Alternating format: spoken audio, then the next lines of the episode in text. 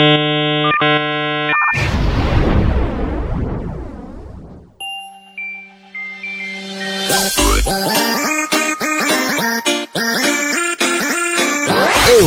la radio tromponauta. Y hola, ¿qué tal amigos? Qué bueno que están con nosotros. Bienvenidos a Eureka, la radio tromponauta, transmitiendo desde Maxi Radio FM. Nuevamente nos encontramos aquí en este programa para considerar con ustedes algunas notas de ciencia, arte y tecnología. El día de hoy venimos muy radioactivos, así es. Mi nombre es Hugo Gastel, un colaborador del Trompo, y me acompaña en esta ocasión Carlos Daniel Romero. ¿Cómo, estás, Carlos? Muy bien, estoy muy bien. Aquí estamos muy radioactivos con esta información que nos traemos ahora. Así es, Carlos. El día de hoy vamos a, tener dentro de nuestro tema principal, eh, más que nada la radioactividad y preguntas frecuentes acerca de este tema. Dentro de las preguntas frecuentes también trataremos de responder eh, por qué causa tanto pánico, en realidad, ¿dónde está la radiación? ¿Por qué de repente como que a nivel cultural lo tenemos como muy arraigado como algo peligroso, pero resulta que hay quienes nos dicen que no es tan peligroso?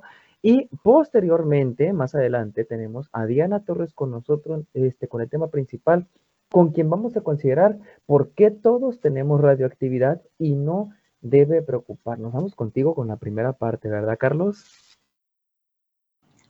Sí, vamos conmigo, pues mira, eh, lo primero que yo te traigo es, es como que un tema de preguntas, ¿no? Eh, porque pues toda la gente dice, ay, no, la radioactividad es muy peligrosa. Sí, sí es muy peligrosa, pero tiene sus, sus pros y sus contras, se podría decir aquí, así, ¿no? Aquí vamos a ver, eh, para que no sucedan desastres como que sucedió en Fukushima, en la planta nuclear de Japón, y tampoco el de Chernobyl, que ese fue muy sonado, a su tiempo. Eh, vamos a, responder a estas preguntas para que la gente tenga un poco de, información, ¿no? Acerca de la radiación. Así es, amigos, pues bienvenidos a su programa favorito de ciencia, arte y tecnología. Tenemos esto y más, tenemos recomendación del libro con el doctor Silvano Estrújula más adelante y también, pues obviamente las noticias que tienen que ver con la actividad que tenemos y que seguimos teniendo aquí en el Museo El Trompo. Recuerden que Dentro de las actividades que tenemos, además de este programa, recuerden que estamos abiertos de jueves a domingo, por lo que hoy sábado también estamos abiertos, entonces de 11 de la mañana a 5 de la tarde, como parte de las actividades permanentes del Trompo Museo Interactivo Tijuana. Pero vamos a entrar en materia, eh, Carlos Daniel, porque estamos hablando ya. Ya empezamos muy redactivos, vamos a hablar de redactividad. Lo que queremos es no entrar en pánico con los ejemplos que nos diste muy atinados el desastre que ocurrió en Chernobyl también, que ahorita está muy sonado por la eh, actividad que existe en esos países en estos momentos, y también el de Fukushima, que aún, aún en este tiempo, este, el hecho de que haya, se haya vuelto tan inestable un reactor nuclear de una planta nuclear, este, es un problema que todavía se sigue solucionando, o más bien que todavía no tiene punto de solución permanente y que se sigue cuidando día con día. Pero bueno, preguntas acerca Preguntas frecuentes sobre la radioactividad. Adelante, Carlos Daniel. Pues la primera pregunta que tenemos aquí es cómo funciona la radioactividad. Un átomo de plata será un átomo de plata de 47 electrones, al igual que la cantidad de neutrones eh, y protones por miles de millones de años. Hace mucho tiempo los científicos pensaban que este elemento es se usaba en la naturaleza, pero ahora sabemos que es un poco más complicado eh, y estable y también abundante. Por otra parte, aquí hay un ejemplo. Eh, la plata tiene versión de 60 neutrones y otra de 62, eh, también considerada estables. Estas diferentes maneras de ser de los átomos son conocidas como isótopos y hasta entre los isótopos los hay que son radioactivos. Ah, y aquí tenemos que hacer una precisión. A ver, ya empezó en materia como muy pesada Carlos Daniel, pero le tenemos que recordar precisamente que esto de la radioactividad tiene que ver mucho con los átomos. Es decir, es una actividad que se eh, lleva a cabo a nivel molecular. No sé si ustedes se acuerdan, este, Carlos Daniel, tal vez tú sí. En la escuela nos enseñaban que los átomos eran estas especies de como de pelotitas con planetitas, este, otras pelotitas girando alrededor. Se creía que el átomo era la partícula más pequeña de la materia hasta que se descubrió que el átomo precisamente tenía estas partes o, esta, o, estas pequeñas este, partículas mucho más pequeñas que el átomo o lo que conforma el átomo son estas este, partículas de carga positiva, carga neutra y carga negativa.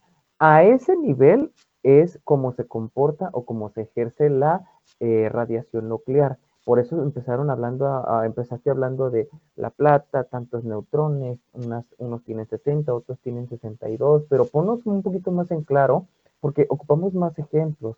Eh, por ejemplo, aquí este, un, un, elemento todavía mucho más cotidiano podría ser el hidrógeno, que dentro de estos tipos que, que mencionas, de estas diferentes maneras en las que los átomos de un mismo elemento llegan a tener más o menos neutrones, se llaman isótopos en el caso del hidrógeno tiene tres tipos. Entonces, recuerden, partículas de carga neutra, neutrones, protones que son los de carga positiva y electrones que son los de carga negativa, este, que, son los que propician también esta actividad eléctrica. En el caso del hidrógeno tenemos un ejemplo más para ayudarnos a encontrar o, a entender la radioactividad. A ver, coméntanos, Carlos Daniel. Así es, que Pues el isótopo tiene estos tres, eh, tres. Eh, el primero sería un electrón carga negativa y un protón carga positiva. son muy estables y los encontramos en el agua que bebemos. El tercero sería un electrón y un neutrón y un protón, también llamados deuterios. Es muy raro encontrarlo en la naturaleza, aunque también muy estables. El tercero sería un electrón, dos neutrones y un, y un protón. A ese se le llama trinio y es aún poco más raro que el deuterio y es radioactivo. Basta, eh, un, basta un puñado de átomos de trinio para observar que pronto se mezclan entre sí y se convierten en un átomo de helio, con estos dos protones y un neutrón. Ah, fíjense muy bien, porque miren, ya dentro de todo esto que eh, que digamos explicar ese proceso de transformación de pérdida de partículas e identidad es lo que técnicamente se llama decaimiento radioactivo, cuyo efecto es la radioactividad. Como un poco especial con esto que, que decimos de, de, esta radioactividad, como han podido ver, no todos los isótopos de elementos radioactivos los hay eh, uranio, que también es el elemento natural más pesado en poseer esta característica. Y precisamente, Carlos Daniel, es el uranio eh, el elemento que utilizan para hacer estas reacciones en los reactores nucleares. El decaimiento radioactivo genera energía que en algunos casos es alta y muy inestable. Y, es precisamente lo que aprovechan para hacer esta reacción en cadena de radioactividad en un reactor nuclear para generar calor y con ese calor calentar agua, este, con, eh, calentar agua cuya agua muy caliente sale a vapor a presión y mueve unas turbinas para generar energía eléctrica. Entonces, eh, sabemos que obviamente existe e, esta explicación, está como muy... Eh, si un científico nos escucha, Carlos, yo creo que va a decir, ay, esto está muy a grandes rasgos, estos muchachos se comieron muchas cosas, pero también alguien que tenga nulo conocimiento de la radioactividad va a decir, este, ay, pues, no entendí nada. Entonces vamos a irnos por partes. La radioactividad tiene diferentes tipos, para empezar, y tiene tres tipos básicos de decaimiento radioactivo, este, esta radioactividad, o causantes de la radioactividad. Cuéntanos, ¿cuál es la primera?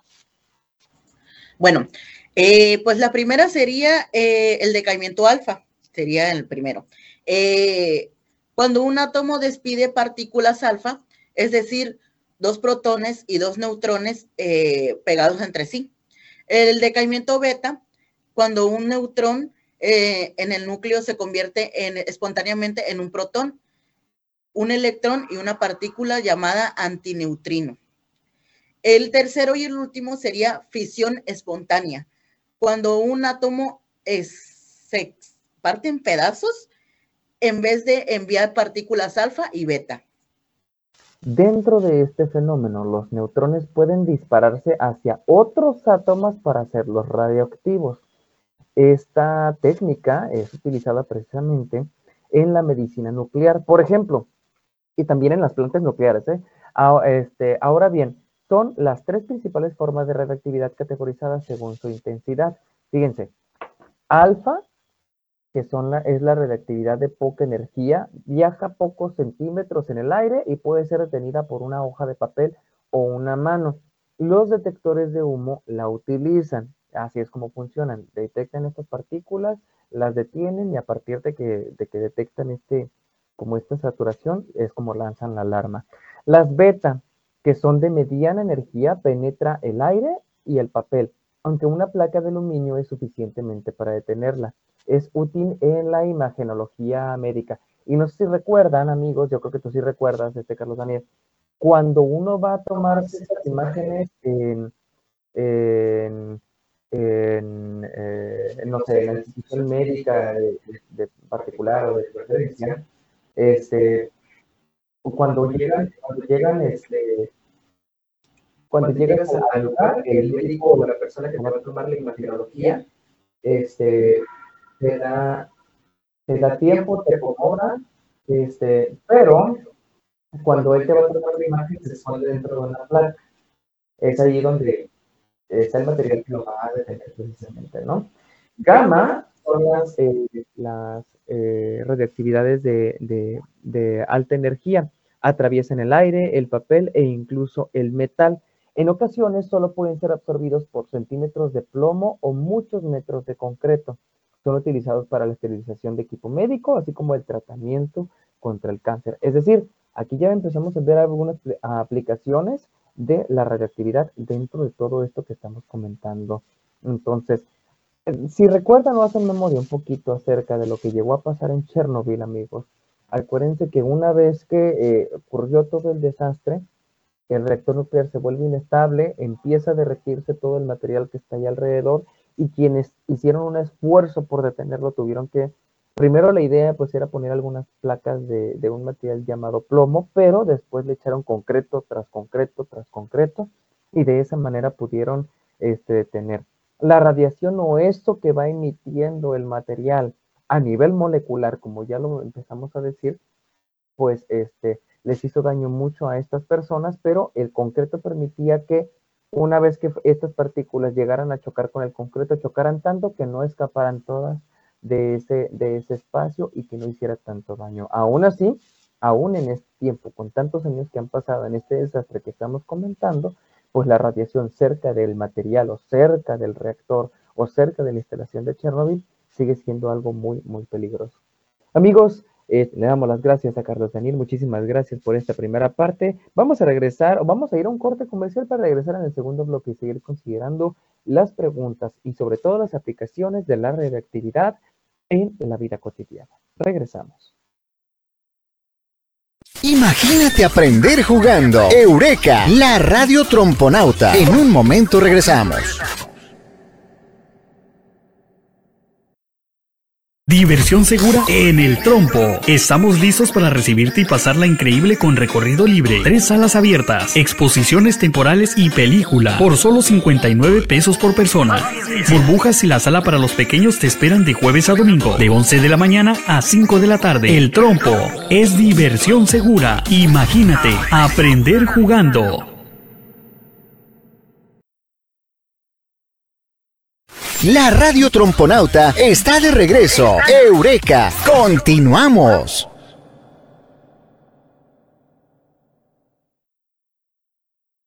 Y ya volvimos al segundo bloque de su programa Eureka, la radio tromponauta, transmitiendo desde Maxi Radio FM.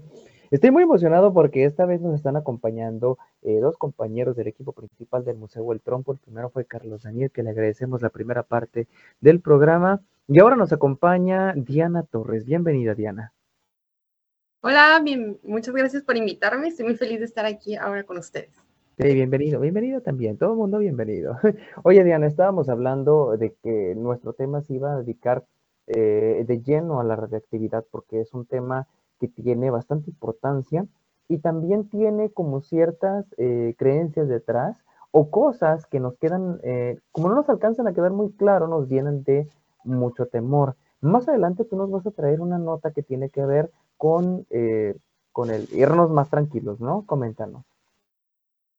Sí, así es. Este, el día de hoy les traigo la nota de por qué todos tenemos radiactividad y no debemos preocuparnos. Así vamos a entrar un poquito más en fondo, este, cómo funciona la reactividad, este, y cómo nos afecta en el día a día. Exactamente. Y en el caso del cómo nos afecta, todavía nos quedaban algunas preguntas por responder, porque si ustedes amigos se preguntaban, ¿por qué la radioactividad es perjudicial para los seres vivos? Con todo este juego que ya hablamos de que es a nivel molecular, este, y que eh, gran parte de la culpa es el, decaimiento radiactivo, este es un fenómeno, amigos, que para empezar es de lo más natural. La radiactividad generada debido al decaimiento radiactivo perjudica a los seres vivos porque las partículas emitidas, ya sean alfa, beta, neutrones, protones y rayos de alta energía, son capaces de colisionar contra los átomos y dañar su estructura electrónica. Este daño en seres vivos puede implicar desde la muerte celular hasta mutaciones genéticas y cáncer. Yo creo que más de uno, incluyéndonos, Diana, llegamos a observar muchas fotografías de eh, pues estos efectos devastadores que ocurrieron durante la Segunda Guerra Mundial debido a la, a la bomba atómica. ¿Recuerdas algunos de ellos? Este, sí, por ahí, este también escuché lo que estaban mencionando, ¿no? Que era este Fukushima y eran de Chernobyl, sí, me ha llegado a tocar a ver, y pues sí es muy impactante, ¿no? Todo lo que puede este, hacer este, la radiación. Coloquen o tengan en mente el siguiente ejemplo. E, en vez de que, no sé, uno le tiene mucho miedo a tal vez alguna mordedura de algún animal o, o no tener cuidado con algún dispositivo y que de repente como se nos rompa alguna extremidad del, del cuerpo, pero fíjense que la reactividad, así como nos lo comenta la nota, que es a nivel molecular y afecta la estructura electrónica de, nuestras, este, de nuestros átomos, átomos que conforman células y células que conforman seres vivos. O sea, imagínense que le quitaran un pedazo a los átomos de nuestras células como si le quitaran un pedazo a cada célula de su cuerpo porque fueron dañados por toda esa radiación. Entonces, es por eso que los efectos de la reactividad tal vez no se ven tan inmediatos como la mordida de un animal o el, o el perder alguna extremidad, este, sino que es a nivel mucho más pequeño y empiezas a sentir que te envenenas este, mucho más adelante. Entonces los efectos se ven todavía mucho, mucho después. Y otra de las preguntas que queremos contestar antes de pasar al siguiente tema, Diana, es qué sucede cuando somos afectados por la radioactividad, los efectos. En realidad los seres vivos eh, los efectos son tres debido a que las células pues, han, sido, han sido dañadas. Primero, las células eh, se reparan a sí mismas sin daños colaterales a considerar. Las células mueren al igual que millones todos los días. Estas son reemplazadas mediante procesos biológicos normales. Y lo que puede pasar también es que las células se reparan de forma incorrecta y el resultado pues es el cambio físico o las mutaciones. ¿Cómo protegernos de esta redactividad? Pues miren, para empezar, Diana, yo creo que tú vas a ondear más en este tema. Todos los días recibimos radioactividad, ya sea del espacio, del suelo, e incluso de algunas comidas y bebidas como contigo vamos a considerar. En cuanto a las fuentes naturales de radiación, no hay mucho que hacer en la mayoría de los casos porque su efecto es nocivo sin exposición o es razonablemente corta.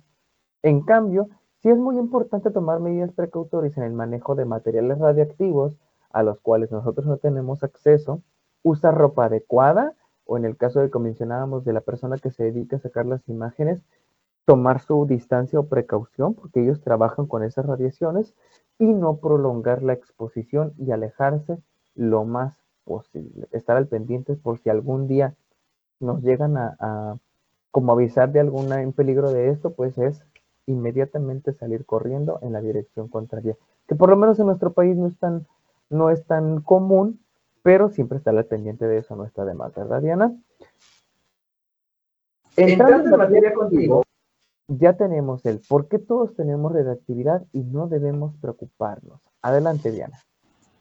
Así es, este, vamos a entrar un poquito más en materia, vamos a ver, este, vamos a tratar de desglosar un poco, porque existe un cierto miedo, ¿no? Alrededor, este, de la radioactividad, como ya lo hemos mencionado, este, parece una fuerza invisible, ¿no? Que, este, a veces la gente piensa que es creada por el hombre y, pues, este, que puede llegar a ser letal.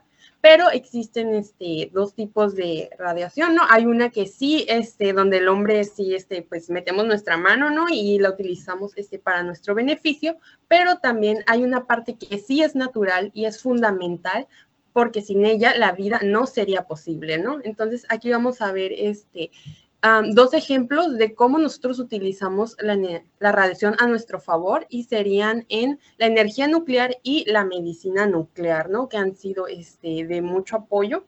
Y este, cómo hay otras fuentes que también este, utilizamos, como el fuego o las plantas medicinales, que también pueden llegar a ser este, muy este, dañinas, pero sin embargo no existe como este miedo o este tanto miedo como lo existe para la radiación. ¿No? Entonces, este, algunas este, diferencias, bueno, nosotros hemos evolucionado para poder este, recibir esta radiación o aceptarla, nuestro cuerpo se ha ido adaptando. Entonces, en pequeñas dosis vemos que la radiación en realidad no nos afectaría como tal. Sin embargo, si recibimos este, una gran cantidad de radiación, pues entonces sí es donde empezaríamos a ver que pues e, este, unos daños, ¿no? Colaterales. Un ejemplo de esto sería el paracetamol. El paracetamol, si nosotros tomamos este, una pastilla, nos va a ayudar a controlar a lo mejor el dolor de cabeza, pero sin embargo, si nosotros este, intentamos tomarnos toda una cajetilla, pues entonces sí, ¿no? Ahí veríamos estas consecuencias. Podría ser más letal. Que igual que la radiación y el, y el ejemplo que nos pones del paracetamol, este, yo agregaría, bueno, no, o sea, la radiación ya existe, eh, la luz como tal es una especie de radiación que llega hacia nosotros y que incluso llega a ser sana, ¿no? Con la radiación del sol, con esos rayos de sol nosotros producimos vitamina D. Este, y en el caso del equilibrio que mencionas con un medicamento o un fármaco como el paracetamol, yo agregaría también ahí que como todo equilibrio también tenemos que tener cuidado hasta con el agua. Si bien nuestro cuerpo es 70% agua, si ustedes amigos tomaran mucho más agua de la debida, ustedes llegarían a sentirse mal porque su este, sangre se empezaría a adelgazar y de esa manera sentirían unos efectos muy, muy negativos en caso de que ustedes no tomaran equilibrio acerca de este punto. Y, con la redactividad, me imagino que, hubo muchas cosas detrás de, todo esto. Para empezar, siento que la vida no sería como la conocemos. Cuéntanos, ¿qué de bueno tiene la, la desde los orígenes del universo?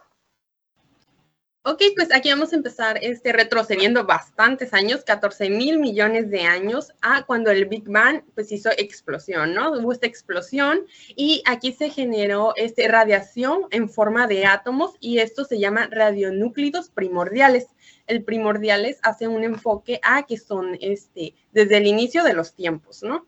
Eh, ahora son parte del universo y pues algunos tienen vidas físicas medias muy largas, ¿no? Aquí vamos a ver, la vida media es cuánto tarda en desintegrarse la mitad de su radioactividad. Aquí tenemos unos ejemplos. En este caso tenemos el torio, que tiene 14 mil millones de años, este, el uranio, que tiene 4.500 millones, y el potasio tiene 1.300 millones, ¿no? Estos radionúcleos radionúcleos primordiales siguen presentes hoy en día en el suelo, en minerales, en, este, en las rocas. Y ahorita dice que, este material era, eh, este material, el, potasio, que tiene vida media, en cuanto tarda en desintegrarse la mitad de su radioactividad, potasio. Alguna vez llegué a escuchar que los plátanos eran radioactivos y haciendo memoria también, este, yo dije, bueno, qué, loco está eso, pero el médico nos dice, el médico, nutriólogo, los que sea, quien sea que sabe algo de nutrición o de alimentos, dice, tienes que comer plátano, tiene mucho potasio. Entonces ya me hace sentido que de verdad pues sean un alimento radioactivo. Seguramente, digo, no, no nos vamos a morir, digo, no coman plátanos de más tampoco, porque los plátanos de más van a, van a engordar, este, pero hace sentido que el hecho de que tenga potasio pues sea un alimento radioactivo. Entonces, cuéntanos más acerca de esta descomposición, Diana. Así es, este, tiene mucho, tiene beneficios la radioactividad. Este, vamos a empezar viéndolos un poco, a más grandes rasgos. Este, vamos a empezar este, viendo ¿Cómo es que esta radioactividad ayuda a que la vida en la Tierra pues este, pueda seguir de la forma a la que lo ha hecho hoy? Este, bueno, pues es que la descomposición de estos elementos que hemos visto, como son el torio, el uranio, este, pues entra, su descomposición hace que este, en el interior de la Tierra se, su núcleo se convierta en hierro fundido, ¿no? Y se forma un dínamo de convección se llama. El dínamo es una forma, es una teoría científica en la que se trata de explicar cómo los cuerpos celestes, como en este caso la Tierra, pues tienen este, un campo magnético. Y este campo magnético, a su vez, este, es lo suficientemente fuerte para protegernos de la radiación cósmica, ¿no? Este, que si no nos protegiéramos de ella, pues la vida en el planeta tampoco existiría. O sea, la radiación es algo que tiene que estar muy controlado para que este, pueda existir la vida como tal. Este, y aquí me podrías, este, te voy a una pregunta, Geu, ¿qué pensarías tú que pasaría si no hubiera radioactividad?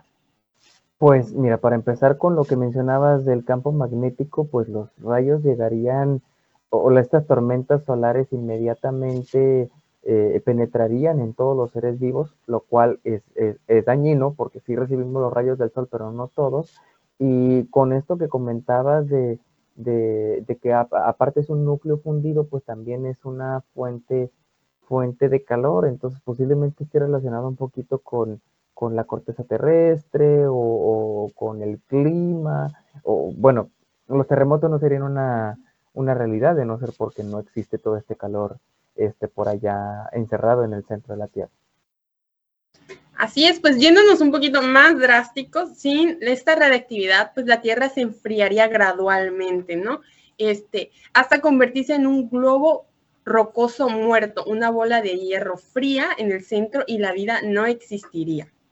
Entonces, este, la radiación interactúa con elementos de la atmósfera y este, crea algunos minerales este, y se crean nuevos radionúclidos llamados cosmogénicos, que incluyen formas un poco más conocidas como lo son el hidrógeno, el carbón, aluminio y otros elementos. Todo este juego de energías, todo este juego de, radioactividad, este, sin duda pues, forma parte de nuestro ecosistema y también forma parte de la actividad que mantiene en movimiento este planeta. Entonces, Así como mencionábamos hace rato lo del centro de la Tierra, lo de la actividad este, de, calor, que tiene que ver mucho con los terremotos, este, Diana, también tiene que ver, eh, digo, me pongo a especular, sin la radiación del Sol, sin estos rayos de Sol, que bien, algunos son detenidos por el campo magnético, los demás, además de que los aprovechamos los seres humanos, también los aprovechan las plantas. Entonces, sin radioactividad, sin radiación, no habría vida, porque no habría plantas, no habría, no podrían hacer su propio alimento o no existirían este, formas de vida de ese tipo que pudieran servirnos como alimentos o, no sé, incluso me pongo a hasta pensar en monstruos o algo mucho más, este, mucho más, mucho más allá. Amigos, vamos a ir a un corte comercial, tenemos que eh, dar una pausa aquí eh, al tema de la red. Vamos a ir, al regresar, vamos a regresar con el doctor Silvano Estrújula, que ha de tener una increíble eh, recomendación del libro para esta ocasión y más datos curiosos. Regresamos. Imagínate aprender jugando. Eureka, la radio tromponauta. En un momento regresamos. Diversión segura en el trompo. Estamos listos para recibirte y pasarla increíble con recorrido libre, tres salas abiertas, exposiciones temporales y película por solo 59 pesos por persona.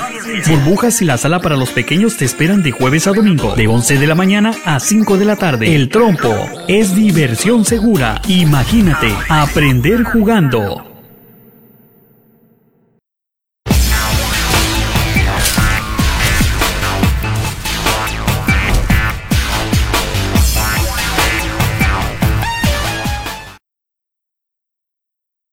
La radio tromponauta está de regreso. Eureka, continuamos.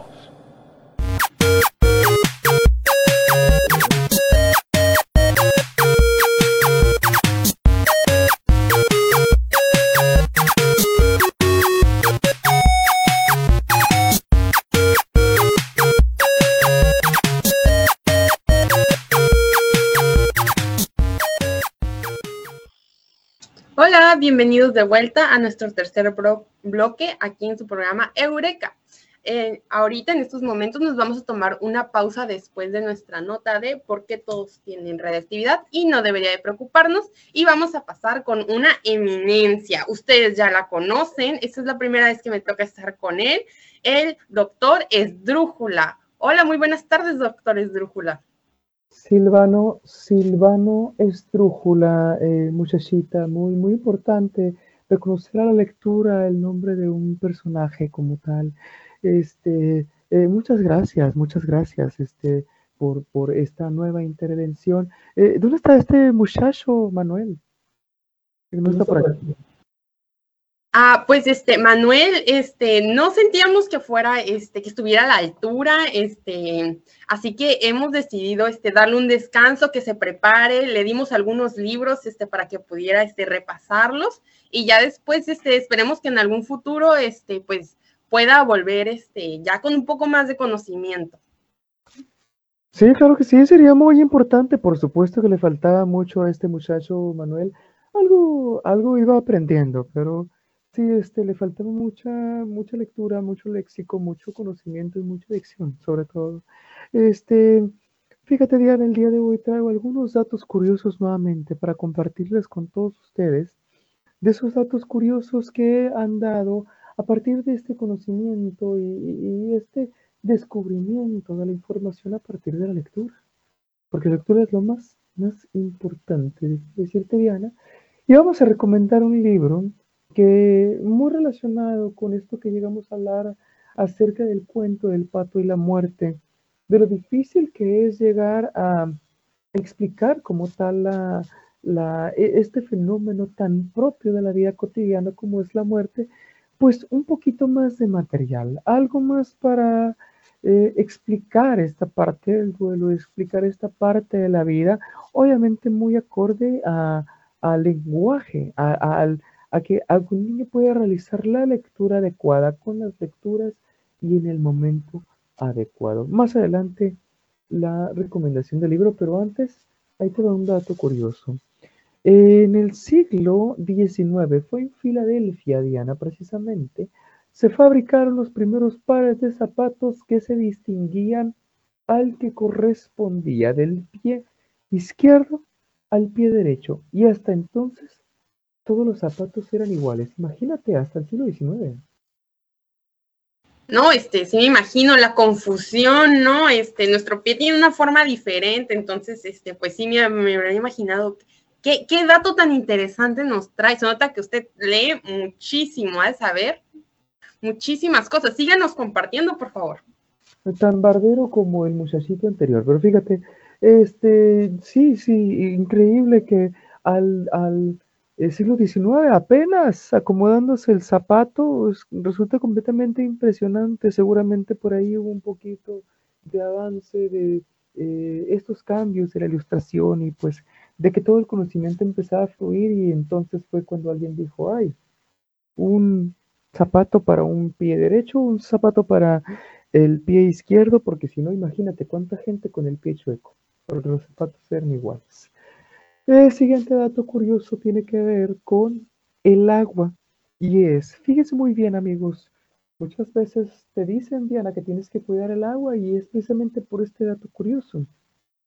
El 70% del agua potable en todo el mundo está destinada para actividades como la ganadería y la agricultura. El 25% de los procesos industriales el 25% a estos procesos industriales, perdón, y solamente el 5% del agua potable del mundo es al consumo humano. Fíjate qué interesante, nos estamos quedando sin agua, Diana. Es impactante, ¿no? Habrá, habrá que ver si tomamos algunas medidas ahí para hacer algunos cambios, porque sí, es, es demasiada la cantidad de agua este, que no se está, o sea, podríamos aprovecharla mejor, yo pienso, ¿no? Usted, cuénteme, usted tiene más conocimiento seguramente. Sí, a nivel global, para empezar, el 97% del agua es salada. Quítale ese 3% del agua dulce que puede llegar a ser, y a ese 3% quítale el agua porque puede llegar a ser potable. Y de ese potable solamente, de ese 3%, menos el 3%, los seres humanos solamente consumimos el 5%. ¡Qué barbaridad! Algo, algo tenemos que hacer para mejorar, porque aparte estamos contaminando tanto el 97% de agua salada con nuestras mega islas de plástico y esta agua potable y los espacios donde el agua potable llegaba a fluir. Entonces, ahí tengo otro dato curioso, Diana. La torre Eiffel tenía que haberse construido nada más y nada menos que en la ciudad de Barcelona, en Cataluña, España, con motivo de la Exposición Universal de 1988. Pero se rechazó el proyecto. ¿Sabes por qué? Esta persona yo creo que le faltaba un poquito más de lectura porque le pareció fea la Torre Eiffel. Dijeron, no, no, no, no la queremos en Barcelona, nos parece una torre fea. Mm, se la llevan a París y sin duda es una de las atracciones más importantes del mundo y pues, pues esta ciudad romántica no sería lo que conocemos ahora, Diana. Así es, la Torre Eiffel, un icono de la arquitectura, ¿no? ¿Qué sería ahora si estuviera en Barcelona, ¿no? ¿Cómo hubiera cambiado ahí este, la historia? Sería muy interesante, ¿no? También pensar en qué hubiera pasado si, este, si esta persona no lo hubiera considerado fea, ¿no? Exactamente, Diana, pero pues esta persona tal vez de nulo conocimiento arquitectónico, ingeniero, eh, nulo conocimiento del arte como tal, pues la falta de lectura le llevó a un error fatal, entonces, ojo, ojo con la falta de lectura, falta de léxico y falta de palabras para expresar cosas como esto. Diana, a continuación nos vamos a la recomendación del libro después de estos datos curiosos. Y yo te quiero preguntar de una forma muy personal, si tú tuviste la oportunidad de leer un libro como este, en todas partes y en cualquier lugar, un libro de la autoría de Prim Van Hest.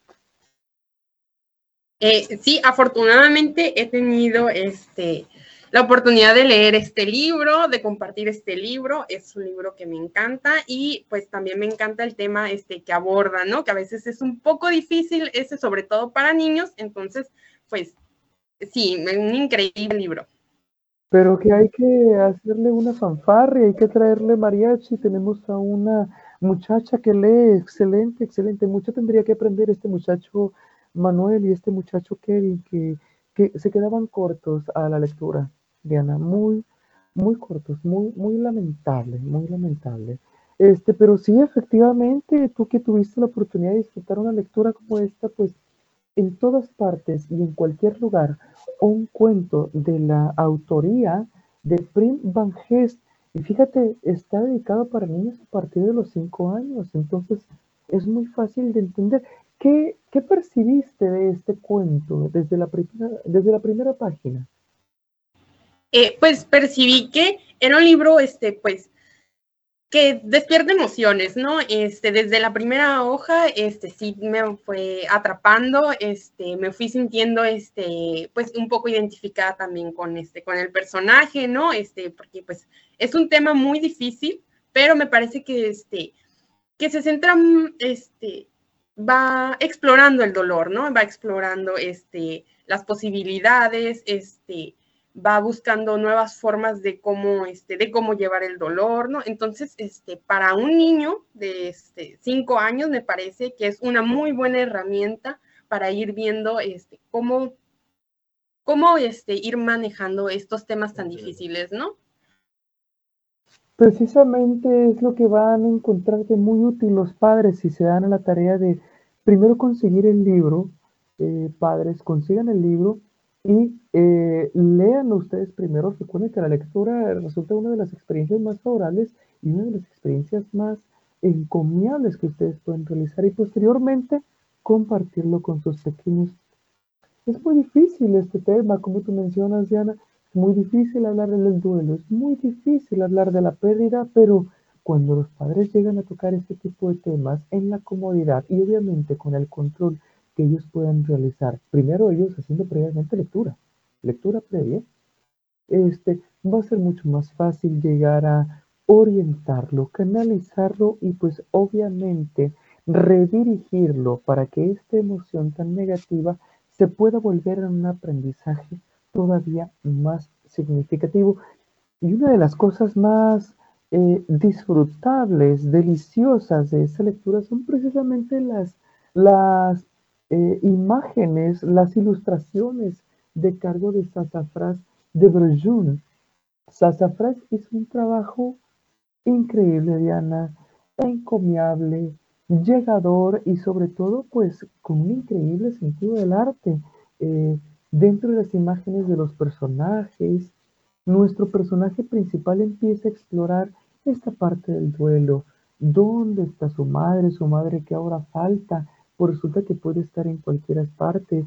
El autor junto con las ilustraciones hicieron un trabajo increíble para dejarnos ver cuál o qué tan marcada está la tristeza detrás de nuestro personaje principal que empieza este mundo en búsqueda. Los adultos no le quieren decir nada. No quieren revelarle absolutamente nada. Qué difícil se vuelve toda esta situación, Diana. Pero ella empieza a encontrar en el camino de este cuento personas que, que le empiezan a guiar y ella misma con los mismos objetos empieza a darse cuenta en qué lugares, en qué objetos, en qué palabras, a qué adultos se puede acercar para llegar a descubrir dónde está su madre, cómo manejar la parte del duelo, cómo manejar el dolor y otras cuestiones mucho más importantes. Dentro de estas increíbles ilustraciones hace ciertos ejemplos, Diana, acerca de animales, peluches, artículos que compartían juntos, artículos y experiencias inolvidables. En el caso de las fotografías, objetos que forman parte de esta identidad, pues que ahora pueden compartir y que sin duda forman parte de la historia de este ser querido que ya no está con ella y que ella quiere poder revivir. Imágenes tan hermosas como esta que muestra a continuación de esta pequeña con una rosa en un campo, indudablemente hermosa Diana. Hermosa sin duda, porque sin duda es detrás de esos momentos donde podemos llegar a encontrar un espacio para recordar a nuestro ser querido.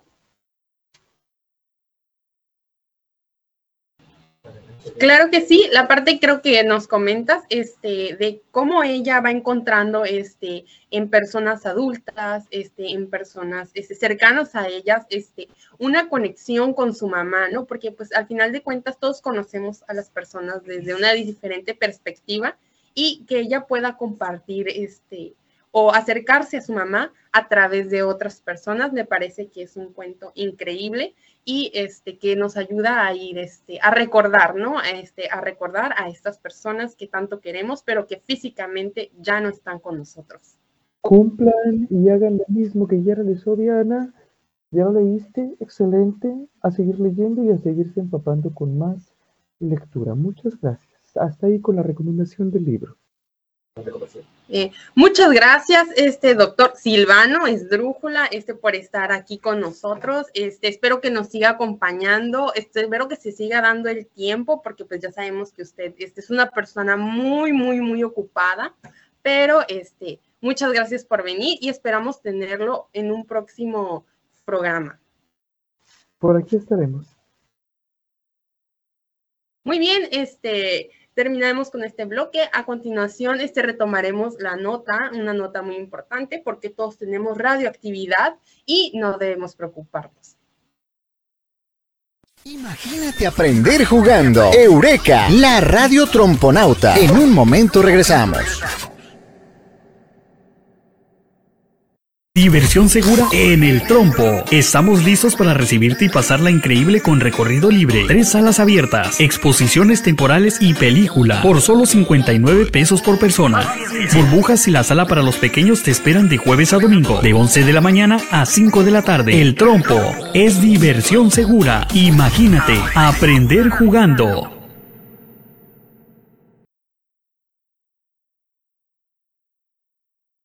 La radio tromponauta está de regreso. Eureka, continuamos.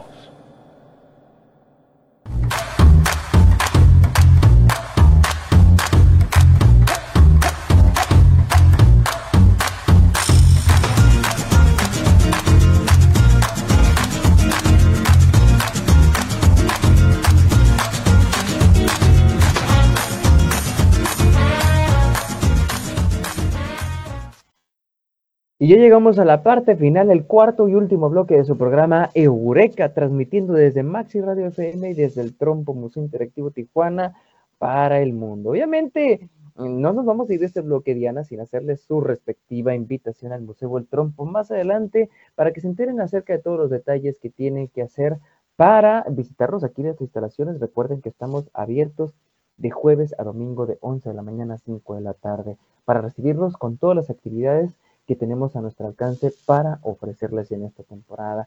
Oye, Diana, bueno, estamos muy radioactivos, hemos dejado, eh, ya vimos acerca de la recomendación del libro con el doctor Silvano Esdrújula, pero este tema tan importante de la radioactividad, que nos causa muchísima preocupación, eh, nos enseña que detrás de todo esto que creímos, ay, qué mal la radioactividad y muy peligrosa y, y los reactores y todo esto, ya nos ibas dando datos acerca de que la vida no podría ser posible de no ser por esta radioactividad. Cuéntanos, ¿qué más datos tienes? Ok, pues este, vamos a empezar retomando un poco donde nos hayamos quedado. Aquí vamos a entrar a empezar a ver cómo es que nosotros tenemos radioactividad, ¿no? Entonces, este, podemos ver aquí que la radiación en el espacio interactúa con elementos en la atmósfera superior de la Tierra y algunos minerales de la superficie para para producir nuevos radionucleidos cosmogénicos. Aquí ya entran algunos elementos un poco más conocidos como lo son el hidrógeno, carbono y aluminio. Este, la mayoría de estos se descomponen rápidamente, pero hay una forma de carbón cuya vida media es de 5.700 años, que permite a los arqueólogos utilizarla para la datación de radiocarbono. Muy bien, pues ahora este, ya tenemos estos dos, esto, radionucleidos, que son los primordiales, y los cosmogénicos, que son, forman parte de la mayor radiación que nos rodea, ¿no? Entonces, ¿cómo es que nosotros obtenemos esta radiación? Bueno, pues aquí vemos que la planta absorbe la radiación del suelo y esta a su vez pues se encuentra en alimentos como ya habíamos comentado, ¿no? Ahora sí, este, en el plátano, los frijoles, este, las zanahorias, las patatas y el maní y las nueces de Brasil. Ya vieron amigos, o sea, todos los alimentos que, radioactivos que estamos consumiendo todos los días, y, todos estos este, forman parte, bueno, excepto las nueces de Brasil. Bueno, no sé si las nueces de Brasil se llaman de así porque son de Brasil, o, solamente porque, no sé, a alguien se le ocurrió ponerle que son de Brasil, pero plátanos, frijoles, zanahorias, papas, maniques, este manita muy, muy catalán, este, los cacahuates, ¿no? Este, que son alimentos que ya, ya son radioactivos, ¿no? El plátano porque tiene potasio, los otros tendrán otros, otros tipos de, elementos. Cuéntanos, ¿qué otros artículos cotidianos también son radioactivos? Pues aquí les traigo otro ejemplo. Uno sería la cerveza, ¿no? Este contiene una forma radioactiva de potasio también, pero solo alrededor de una décima parte de lo que se encuentra en un jugo de zanahoria. ¿No? La mayoría de los radionúclidos pasan pues de, este, de los alimentos a nuestro cuerpo. Sin embargo, este, pues no duran mucho en nuestro cuerpo. Algunos permanecen durante un tiempo más largo. Su vida media biológica es el tiempo que tarda nuestro cuerpo en eliminarlos, ¿no? Entonces no se quedan con nosotros para siempre, ¿no? Nada más es como una cierta cantidad. Este, esta misma forma radiactiva de potasio permite a los rayos gamma de alta energía media que se desintegran esta capa del, escapan del cuerpo, asegurando que todos seamos ligeramente radioactivos, solamente ligeramente. Así que todos somos radioactivos y hemos tenido que aprender a vivir con la radioactividad. Y, y, históricamente, pues no hemos sido conscientes de la presencia de esta radioactividad en nuestro entorno o en nuestro propio cuerpo. Pero pues obviamente Detrás de todo esto, Diana, seguramente vivimos pues miles y millones de años de evolución naturalmente para convivir con este tipo de radiación. No así con la más pesada y las de alta energía que llegamos a, a considerar anteriormente. Nuestras células, amigos, han desarrollado mecanismos de protección que estimulan la reparación del ADN en respuesta al daño por la radiación. Es decir, nuestro cuerpo está preparado para recibir esta radiación o para reparar sus, sus, este, sus efectos, pero obviamente pues, todo, todo con medida. La radioactividad natural, este es un dato curioso que encontramos por aquí, fue descubierta por primera vez por el científico francés Henri Becquerel en 1896. Los primeros materiales radiactivos artificiales fueron producidos por Marie y Pierre Curie. Eh, Marie Curie, que es una de las consentidas, una de las científicas consentidas de aquí del Museo del Trompo. Y entre este matrimonio llegaron a, a, descubrir o a tener descubrimientos en la década de 1930.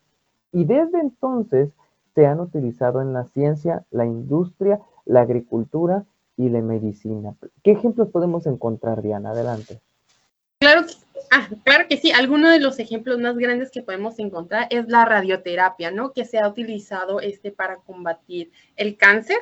Este, también tenemos este, que para aumentar la potencia de la radiación terapéutica, los investigadores actualmente están modificando las células cancerígenas para que éstas sean capaces, para que éstas sean menos capaces de repararse a sí mismas, ¿no? Que se reproduzcan menos.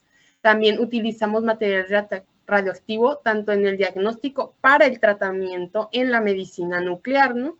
Este, a los pacientes se les inyectan radionúcleos específicos en este, ciertas partes del cuerpo en las que necesiten ya sea el tratamiento o el diagnóstico. Un ejemplo sería, por ejemplo, el yodo radioactivo, que se acumula en la glándula de tiroides, mientras que el radio se acumula principalmente en los huesos. Entonces, este, dependiendo de la parte del cuerpo, es el radionúclido que se va a necesitar. La radiación emitida se utiliza para diagnosticar entonces tumores cancerosos, los radionúcleos también se utilizan para tratar el cáncer eh, dirigiendo la radiación emitida sobre el tumor. Eh, el radios, radiosótopo médico más común es el de 99 tectenios que se utiliza en 30 millones de procedimientos cada año en todo el mundo. Y como muchos otros isótopos, isótopos médicos es artificial derivado de un radionúclido este padre que se crea a su vez a partir de la fisión de uranio en un reactor nuclear. Entonces, tiene muchas aplicaciones y también todo esto que hemos hablado de la radiación, el hecho de convivir con ella, el hecho de saber que no es tan mala, tiene detrás también una, eh, como una connotación de, eh, de, cuidado del medio ambiente, ¿no es así, Diana? Porque el miedo a la radiación podría impulsar los combustibles fósiles, el miedo a, a tener esta este reactor nuclear o esta forma de conseguir energía este, puede llegar a, impulsar que, que, utilicemos más petróleo, se estén quemando más este tipo de, de, de combustibles, gas, entonces, entonces no amigos, la, la, idea no es que nos vayamos por ahí, sino que podamos aprovechar bien esto que ya conocemos, esto con lo que ya vivimos, de una forma adecuada y responsable, ¿no es así, Diana? Pero pues obviamente con una visión hacia el futuro. Muy bien amigos, pues estamos llegando a la parte final de nuestro programa Eureka, la radio tromponauta, no sin antes perder la oportunidad de invitarlos al museo, ¿verdad Diana? Invítalos adelante. Claro que sí, aquí los vamos a estar esperando. Este, contamos con muchos interactivos este, que nos hablan sobre ciencia, tecnología, arte, donde ustedes pueden venir a divertirse, hay que recordar divertirnos mucho. ¿no? Este es un museo donde vas a poder jugar y vas a poder conocer sobre estos temas. Este, dentro de nuestros interactivos, pues así más este, conocidos o más pedidos, pues tenemos un área de burbujas, flota con burbujas, donde ustedes pueden venir a explorar porque las burbujas son redondas y existen burbujas de otras formas, este, y pueden incluso ser atrapados en una burbuja. Entonces, los vamos a esperar por acá de jueves a domingo en un horario de 11 a 5 de la tarde. Así es, amigos, ustedes pueden venir al Museo El Trompo de 11 de la mañana a 5 de la tarde de jueves a domingo y pueden conseguir sus boletos en nuestra página de internet www.eltrompo.org diagonal boletos. Se los vuelvo a repetir, eltrompo.org www.eltrompo.org diagonal boletos y ahí van a poder encontrar todos los detalles para realizar el pago inmediato de sus boletos de forma digital.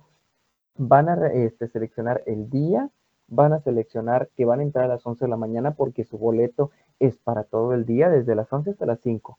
Eh, y no importa, a la, hora que, a la hora que lleguen tienen hasta las 5 para aprovecharlo, entrar y salir. Todo eso pueden aprovechar en las actividades permanentes que tenemos en el Museo El Trompo y también de las actividades especiales que vienen incluidas de forma gratuita dentro de su boleto, que son actividades que en el pasado fin de semana lo tuvimos por el Día Internacional de la Mujer, estuvimos compartiendo con ustedes actividades del Club de Ciencia para Niñas y posteriormente van a ir saliendo muchos más eventos y efemérides como el Día Internacional del Agua, también vamos a tener actividades presenciales especiales que como dije ya son gratuitas incluidas en su boleto de entrada al museo. Entonces, mucho que aprovechar, mucho que ver y los invitamos también a seguirnos en nuestras redes sociales, el trompo.tijuana para Facebook y eh, trompo.museo para Instagram. Oye, Diana, no me quiero ir sin antes este, compartir con nuestros amigos eh, el, último dato que tiene que ver con el miedo de la radiación del tema principal que estuvimos considerando, podría impulsar la, eh, la quema o, o, el utilizar los combustibles fósiles. Nos preocupa que el miedo a la radiación esté perjudicando estas estrategias de la mitigación climática, porque eh, hay ejemplos como los de Alemania, ¿no es así, Indiana? Que actualmente genera aproximadamente una parte, parte de su electricidad a partir del carbón, pero por ahí pueden haber otras consideraciones con este tipo de energía nuclear, ¿no es así? Así es, este, Alemania, como lo mencionas, este, tiene una gran fuente este, a partir del carbón, pero este, también tiene un cierto miedo a la energía nuclear, por eso es que ha ido cerrando las plantas nucleares que ha tenido abierta, ¿no? Entonces, esto, este, pues, ahí se mira un poco de miedo, ¿no? En general de todos por este, la energía nuclear, este, impulsando sí los combustibles fósiles, este, o algunos otros tipos de energía, ¿no? Que pueden ser dañinos para el cambio climático. En este caso, este, pues aquí hemos venido viendo cómo la radiación sí se puede usar este, de una forma segura, habrá que tomarse pues algunas medidas o precauciones, ¿no? Porque tomando en cuenta que las energías que provienen del carbón, este, pues generan mucho dióxido de carbono, entonces pues esto hace que el cambio climático avance de una forma más rápida. Si ustedes están preocupados por los residuos que eh, generan este tipo de actividad que es la energía nuclear, pues estos desechos junto con los desechos heredados de los reactores antiguos pueden este, inmovilizarse con cemento y vidrio y eliminarse bajo tierra. Los desechos radiactivos, como bien mencionó Diana, generan eh, tampoco generan dióxido de carbono a diferencia del gas, el carbón y el petróleo. Entonces, ahora tenemos la comprensión de que esto se puede aprovechar de una forma más segura para nuestro beneficio y beneficio del planeta. Amigos, ahora sí, hemos llegado a la parte final de nuestro programa Eureka. Les agradecemos mucho el haber estado con nosotros. Un saludo a Carlos Daniel y eh, Diana Torres, que estuvieron con nosotros en este programa, y al doctor Silvano Estrujula, que por ahí seguramente ha de andar eh, rondando para recomendarnos una nueva lectura. Nos vemos la próxima semana, nos vemos en una próxima edición de Eureka, la radio tromponauta. Hasta luego.